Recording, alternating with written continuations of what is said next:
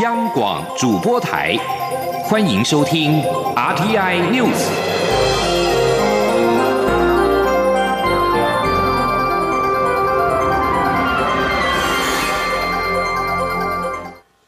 各位好，我是主播王玉伟，欢迎收听这节央广主播台提供给您的 RTI News 新闻。首先带您关注。二零一九冠状病毒疾病 （COVID-19） 全球确诊的病例在突破一亿人次之后，法新社在二号公布官方来源的统计数据，指出全球目前注射疫苗的总数量也突破了一亿剂，但是六成以上集中在富有国家，明显贫富不均。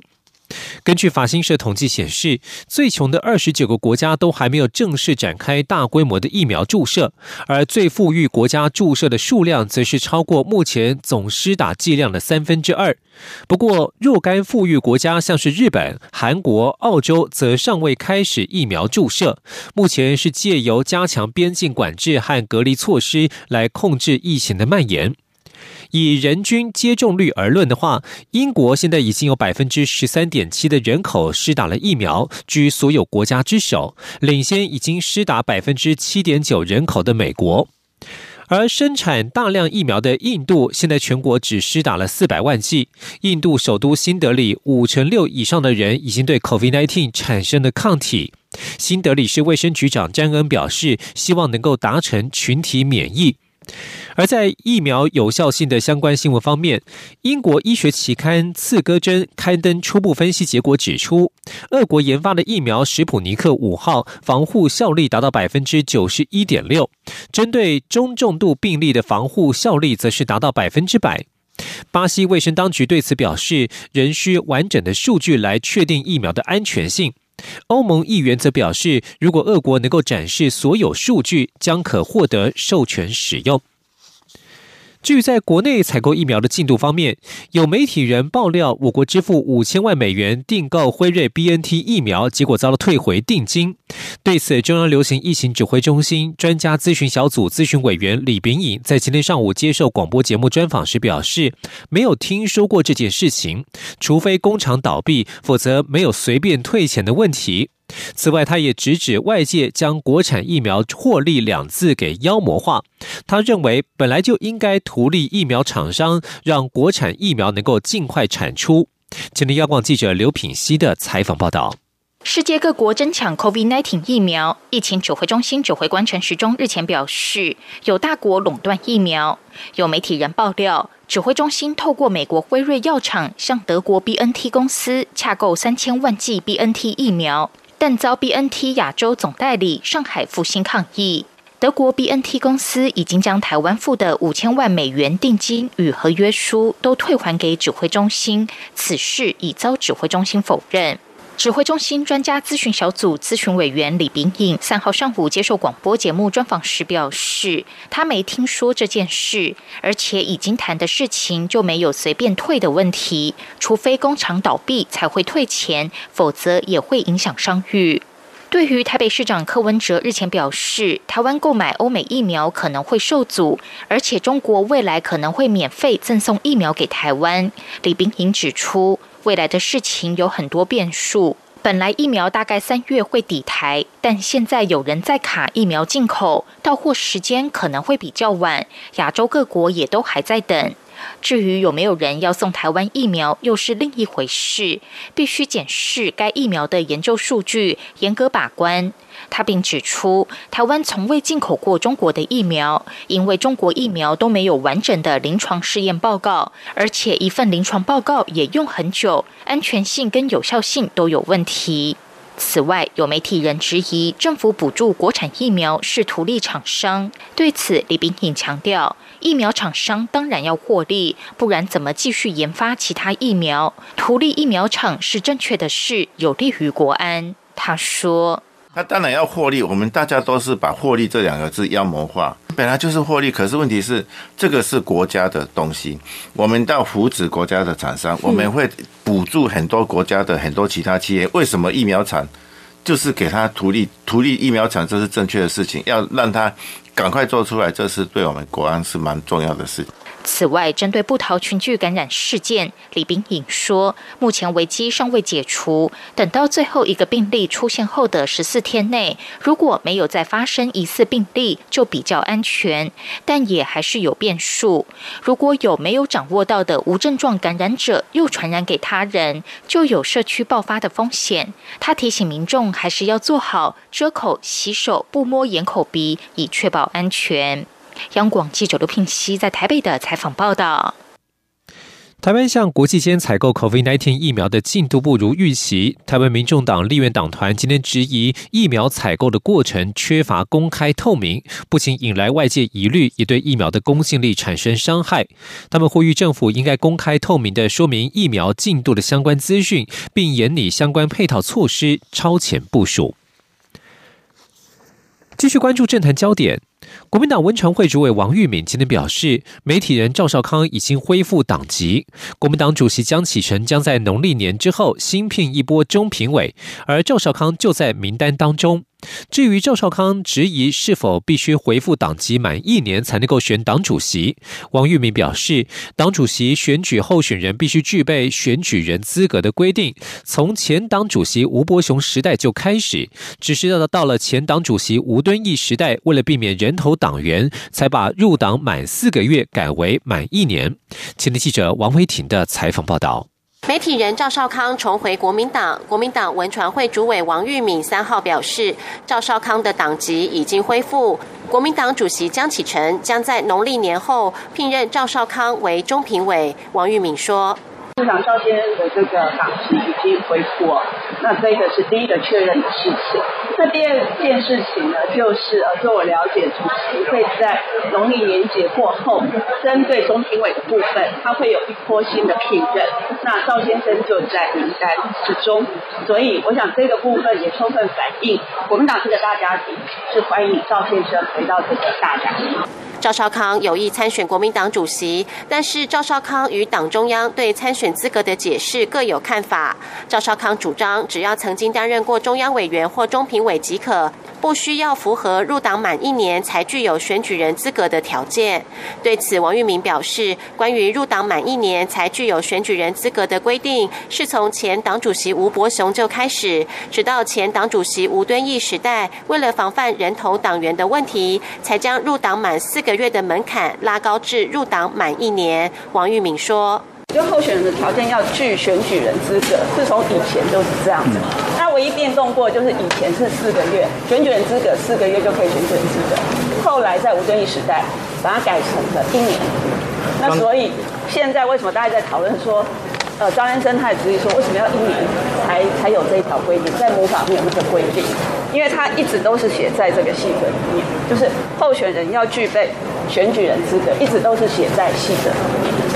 王玉明表示，二零二零年中国国民党主席补选作业细则第五条关于入党满一年的规定，一直都在细则中，并不是现任党主席江启臣就任后才规定。唯一变动过的只是入党时间限制。王玉明指出，赵少康获聘中评委后，如要参选党主席，必须有党内共识，也就是中常委愿意提案修改这项规定。中央广播电台记者王维婷采访报道。赵少康重返国民党并有意参选党主席，被认为不符合资格，而且被质疑破坏国民党的规矩，要求因人设事。对此，赵少康今天表示自己并没有破坏规定，只是要争一个理。即使具备资格，他也未必参选，他还是可以为蓝军做许多事情。在财经消息方面，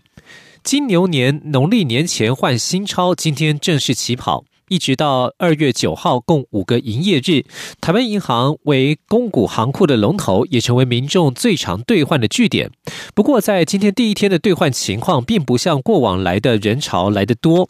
台湾银行董事长吕杰成表示，因为疫情临柜兑换不像往年多，但是由于民众无法出国，预估新钞的需求量仍大，研判民众会转往自动柜员机 ATM 来兑领。前天记者陈林信宏的采访报道。金牛年年节新钞兑换于二月三号开始兑换至二月九号，共五个营业日。指定兑钞地点包括台湾银行、台湾土地银行、合作金库、第一银行、华南银行、彰化银行、台湾中小企业银行、清一色为公股银行。另外，中华邮政公司四百五十四家的邮局分行也提供新钞兑换。三号新钞兑换开跑首日，虽然排队民众不像往年多，但仍是有不少民众早上八。八点半就在银行门口排队。这位翁先生换了十五万元的新钞，组合有两千元、一千元、五百元和一百元纸钞，并且也兑换硬币，一元、五元和十元都有，相当有年节气氛。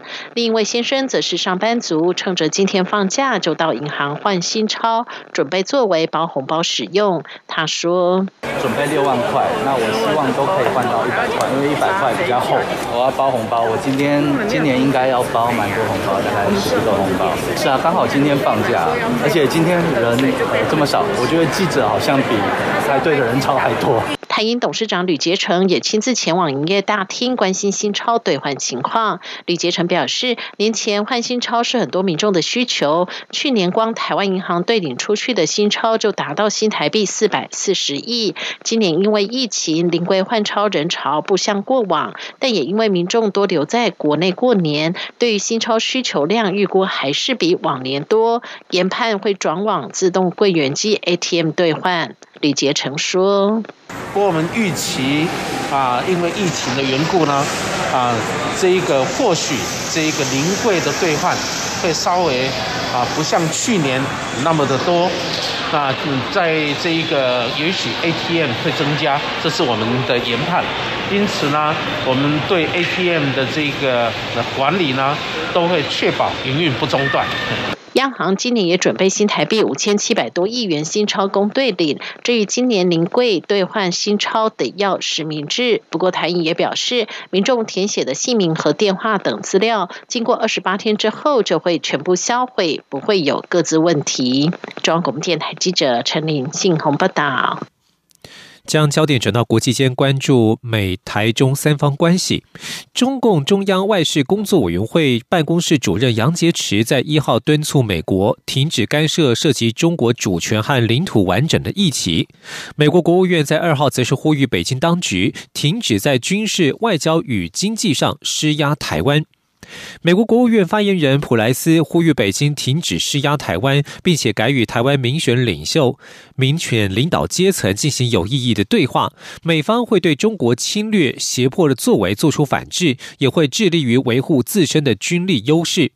不过，他也指出，美方同时了解美中在部分议题上的利益重叠，进行有限度的合作，符合双方利益。至于何时就相关议题进行往来，普莱斯表示，会从美国最紧密的盟友开始接触，要确认与这些伙伴步调一致。之后，外界应该能够预期美方与中国在多个领域的往来。美国国防部副部长提名人希克斯在二号表示，美方明确表明对台的承诺，太平洋威慑倡议给予美国建立区域威慑力的机会，美方需要与台湾紧密合作，确保台湾能够维持自我防卫。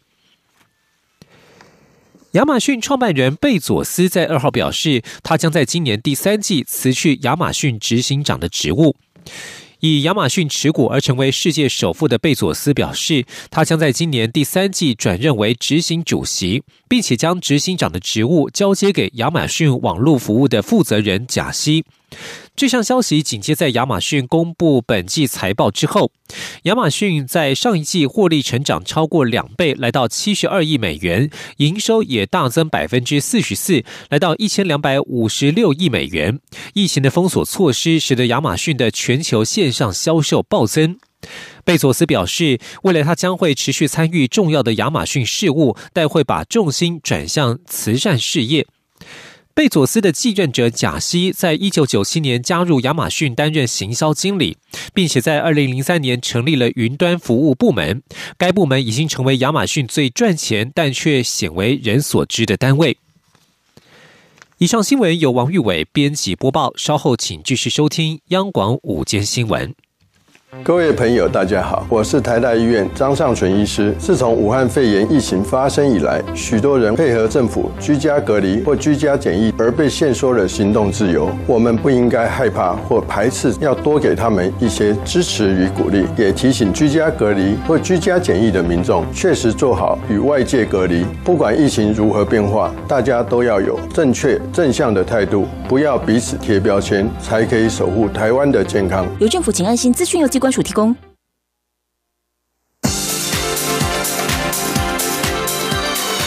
这里是中央广播电台台湾之音，欢迎继续收听新闻。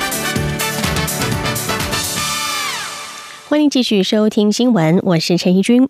中天新闻台在去年不予换照之后，有线电视的五十二台频道已经空屏将近两个月。继国家通讯传播委员会 NCC 证实中嘉数位撤建了环宇新闻台之后，华视董事会在昨天宣布与中嘉合作卡位。国民党立法院党团在今天批评国家通讯传播委员会是硬撤中天、强塞华视，而民进党立委陈廷飞则回应：所有的人都能够申请五十二台，相信没有政治操作的问题。记者林永清的报道。国家通讯传播委员会宣布中嘉撤回环宇新闻台递补五十二台申请案，华视二日也表示，董事会已通过与中嘉合作卡位。国民党立法院党团三日召开记者会，批评 NCC 与文化部刻意不与中天新闻台换照，让华视递补五十二频道，并质疑一切照剧本走。对此，民进党立委陈廷飞表示，所有人都能申请，相信没有为了谁就排挤谁的问题。陈廷飞说：“华视跟中嘉怎么合作？那当然也要等待他们对 NCC 提出申请之后，然后所有的相关资料都确认之后，呃，才能有进。一切都尊重呃 NCC 最后的决定哦，因为呃所有的人都可以申请，不能说谁申请，然后就是有政治操作。五十二台迄今已空屏近两个月，频道之争受外界关注。中嘉数位旗下十二系统原本以环宇新闻台递件申请，但一日 NCC 副主委翁博宗证实，中嘉数位已撤建频道变更申请案。华视二日发布新闻稿指出，华视与公视去年十二月组成公广新闻前进五十二台工作小组，历经近两个月协商布局，董事会今年一月二十八日通过，将由系统业者中嘉数位代理华视新闻资讯台，未来也会由中嘉数位递件向 NCC 申请，由华视新闻资讯台递补五十二频道。央广记者林永清采访报道。对于中正纪念堂转型何时启动，各界也都在关注。文化部长李永德接受了中央广播电台为人民服务杨宪宏时间节目访问的时候透露，第一阶段是要先拆掉蒋介石神话的外衣，希望透过策展的方式，将蒋介石的功过实际并陈，多面向呈现历史真相。不过因为争议仍多，李永德也坦言没有时间表，但一定会积极推动。记者江昭伦的报道：央广为人民服务杨宪宏时间节目三号晚间播出专访文化部长李永德精彩内容。除了谈疫情爆发后文化部如何协助艺文团体渡过难关，另一个焦点就是关注中正纪念堂转型议题。李永德表示，中正纪念堂转型议题相当敏感，两边看法主张尖锐对立。过去有人主张要拆掉蒋介石铜像，甚至连堂体都不要。但后来经过各方沟通和学者提出的论述，他发现有些过去主张要拆的人，现在觉得可以阶段性处理，不必急着拆铜像，但要优先呈现历史真相，功过并成一起展示。这也是目前这个时间点他感受到多数人都能接受的共识。李永德认为，最重要的第一步应该是拆掉蒋介石神话外衣，做法上也还要跟立法院处长会沟通，因此没有时间表，但一定会积极处理。李永德说：“就是让大家。”多面向去了解这个人嘛，就不要单方面的去神化他，哈。哦，我想这个是初步第一阶段的哈，啊，一个一个一个一个一个阶段了。嗯，然后呢，其实大家在经过这样之后呢，大家也可以再去讨论。所以我都非常要拆不拆，其实我都非常尊重。那我们也没有什么特别的定见，但是我们现在现现阶段采取的是这个方式，这个东西是要经过很多的沟通的，所以我没有一定的时辰，但是我们会积积极的去做。李永德表示，二二八事件、白色恐怖是台湾历史的伤痕，如何缝补，各界有不同意见，但不是掩盖就可以。他特别举西班牙为例，指西班牙在处理独裁者博朗哥所遗留的西班牙内战历史伤痕时，最初也是选择忘掉过去往前看，但过了二三十年后，西班牙社会还是无法忘记，认为应该要追求历史真相和责任。因此后来连弗朗哥遗体都被要求移出原本被安置在纪念西班牙内战亡灵与弗朗哥独裁政权受害者的烈士谷。雷永德认为，台湾处理转型正义的发展过程应该会和西班牙很类似。雷永德强调，他理解每个人都有情感，都有情绪要发泄，他都充分理解。不管是过去跟着蒋介石来台的人，或是被蒋介石政权杀害的家属，这些声音都要用心去听。但他也坦言，不论怎么做，恐怕都无法让坚持主张的两派人满意。不过他愿意承担。对于有传闻，有人恐怕会因为李永德指现在的抗议者立场趋向温和，因此主张不拆除终身纪念堂与铜像的说法，向他丢鸡蛋。李永德回应：没有关系，这是对方的权利，但他很愿意和大家沟通，说明清楚。中国民台记张昭伦台北采报道。国民党经营网络再出招。国民党的电商中心在今天宣布，与国内入口网站 PC Home 合作，成立了中国国民党电子商城店铺，并且推出飞行外套、贴纸、党徽篮球、束口袋等周边的小物，结合政治理念以及营销，期盼成为国内政党营运的新模式。记者王维婷的报道。国民党继之前与 LINE 合作成立商城之后，国民党电商中心三号宣布与 PC Home 合作，成立中国国民党电子商城的店铺，希望用多元平台销售文创商品，也代表国民党勇于突破与和社会结合的决心。国民党电商中心今天也同步发布新款的飞行外套，轻薄、简单、利落的设计，搭配 KMT logo，右手背上则有 ROC Forever 的字体设计。左手背的红织带上面印制 “fighting” 字样，象征国民党为国家打拼的决心。国民党青年代表李明玄说。那最重要的是我们的后方，当女生绑马尾的时候啊，这边写的是我们国民党创党的年份，一八九四年，那也是给我们一个很好的一个提醒，知道说从一八九四年一直到今年到未来，我们国民党要继续的发展，然后要越来越好。国民党飞行外套请来国民党文传会主委王玉敏代言，但是民进党网络社群中心主任范刚浩质疑，怎么会找五十岁的阿姨来拍形象照，引发年龄歧视的争议。范刚浩事后也删文道歉。王玉敏今天身穿飞行外套现身记者会，他自嘲王阿姨来了，虽然年纪不是很轻，但一样可以跟年轻人站在一起，年龄从来不会是问题。另外，除了反莱猪 T 恤，中国国民党电子商城也推出 ROC Forever 贴纸、帽子、党徽钥匙圈和篮球等，未来也会设计一系列运动风的产品，希望打破国民党过去比较沉闷静态的形象，以更活泼青春的方式呈现国民党的理念。中央广播电台记者王威婷采访报道。桃园市近期以来成为了本土疫情的中心，针对了卫福部立桃园医院专案以及清零计划的相关规划。桃园市长郑文灿今天在市府防疫专案会议中表示，裁剪检测与评估之后，如果没有风险，布桃预定会从六号开始恢复基本营运。但如果无法顺利的恢复，市内其他责任医院则要提早为春节期间做好准备。而且，由于防疫工作不能够因为假期而有所松懈，郑文灿同时要求市府人员将防疫责任放在第一位，请大家做模范的公务员。记者王兆坤的报道：布桃专案与清零计划预定五号完成裁剪与检测。桃园市长郑文灿在防疫会议表示，经评估，如果没有风险，布桃二月六号会进入慢慢恢复营运的状况。他说，在春节之前。假如清零计划可以完成，那么布桃可以恢复基本的营运的话，那我们过年时间，哦，十一家大型的主要责任医院，哦，就会比较我们病患的照顾哦，压力就比较小。那如果布桃没有恢复的话，那其他的各家的责任医院，那过年的时候，那么住院的病患，那可能需要责任医院这边哈提早，那么增加医护能力。根据布桃专案与清零计划时程，郑文灿指示八号开会讨论决定春节假期以及收假后的开工、开学等各项工作方案。郑文灿并提醒市府人员要为过年无法休假做好心理准备。他说：“今年过年大家会很辛苦，哦，今年过年哈，大家可能没有办法放假，春节的计划可能都会因为这次的疫情哈而打乱，要请大家做一个模范的公务员，好，该有的这个防疫上的这个责任要把它放第一位，好不好？此外，关于布桃转院病人死亡个案，郑文灿在回应媒体询问时表示，此个案裁剪后是阴性，但他强调疫情与病情要由中央流行疫情指挥中心统一对外说明。中央广播电台记者王兆坤采访报道。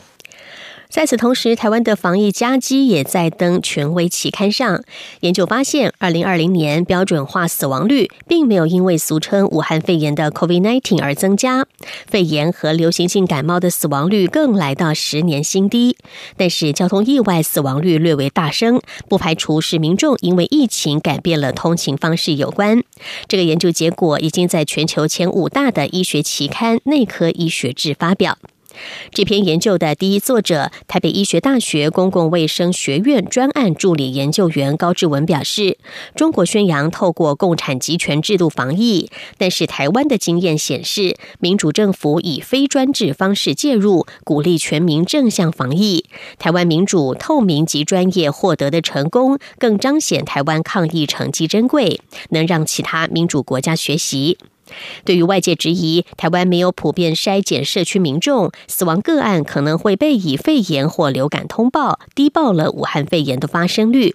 不过，高志文与其他学者合作研究发现，去年与武汉肺炎抗战，台湾每十万人全死因死亡率为三百九十九点八人，与近年下降趋势相符。更重要的是，去年台湾每十万人肺炎和流感死亡率为四十八点七人，显显著低于二零一九年，而且呈现偏离增长的趋势，是过去十年来最低的。这显示台湾的全死因死亡率并没有受到武汉肺炎影响而增加，也象征台湾没有隐匿疫情的可能。世界卫生组织 （WHO） 的专家目前正在中国调查 COVID-19 的起源。他们在今天上午前往了武汉的病毒实验室访问。此行也将是这支世卫团队在中国的调查当中最受到瞩目的行程之一。武汉病毒研究所负责针对世界最危险疾病进行研究。美国官员曾经暗示，这里可能就是疫情的源头。外界持续质疑，在时间过去了这么久之后，这些专家还能够期盼找到什么？世卫专家车队在今天上午进入了雾气笼罩的武汉病毒研究所的时候，第一辆车曾经短暂停下来答复记者提问。世卫专家小组成员、动物专家达萨克表示，他们期待能够有非常有收获的一天，并将会提出所有他们知道应该要问的问题。科学家认为，最初在武汉现踪、已经造成全球超过两百万人丧命的 COVID-19 是源自于蝙蝠，并可能透过另外一种哺乳动物传染给人类，但截至目前，并没有确切的答案。美国联邦调查局 FBI 探员二号清晨在佛罗里达州日出市执行儿童色情案搜查令的时候遭遇枪战，两名探员不幸丧生，三名探员受伤。最后在警方突击小组出动之下，嫌犯在枪战当中死亡。附近邻居表示，至少听到了五十声的枪响。FBI 表示，这是 FBI 探员死伤最惨重的一天。美国总统拜登出席白宫活动时，也对此事表达哀悼。FBI 上次有两名探员在执勤当中丧生，是知名的1986年迈阿密枪战。两名武装抢劫嫌犯射杀了两名探员之后，当场死亡。这起枪击案另外有五名探员受伤。此后，FBI 就将探员执勤的携带武器升级。菲律宾去年通过了备受争议的反恐新法之后，三十七个团体向最高法院请愿，指新法多处的违宪。菲律宾最高法院在二号展开了反恐法的言辞辩论，民间团体也号召上千人示威，要求废止这项法律。菲国总统杜特地二零二零年七月三号签署了反恐怖主义法。这项法律七月十八号生效之后，立刻取代菲律宾原本的反恐法——人类安全法。反恐新法引发争议的原因在于，它允许菲国政府对可能从事恐怖主义活动者窃听以及录音。经过反恐委员会的下令，无需要法院逮捕令就可以逮捕嫌犯。而反恐委员会的成员大多是政府内阁首长以及安全官员，并不是独立的司法单位。新法还授权给执法机关，在未经起诉之下拘留嫌犯二十四天等等。以上 T I News 由陈义军编辑播报，谢谢收听，这里是中央广播电台台湾之音。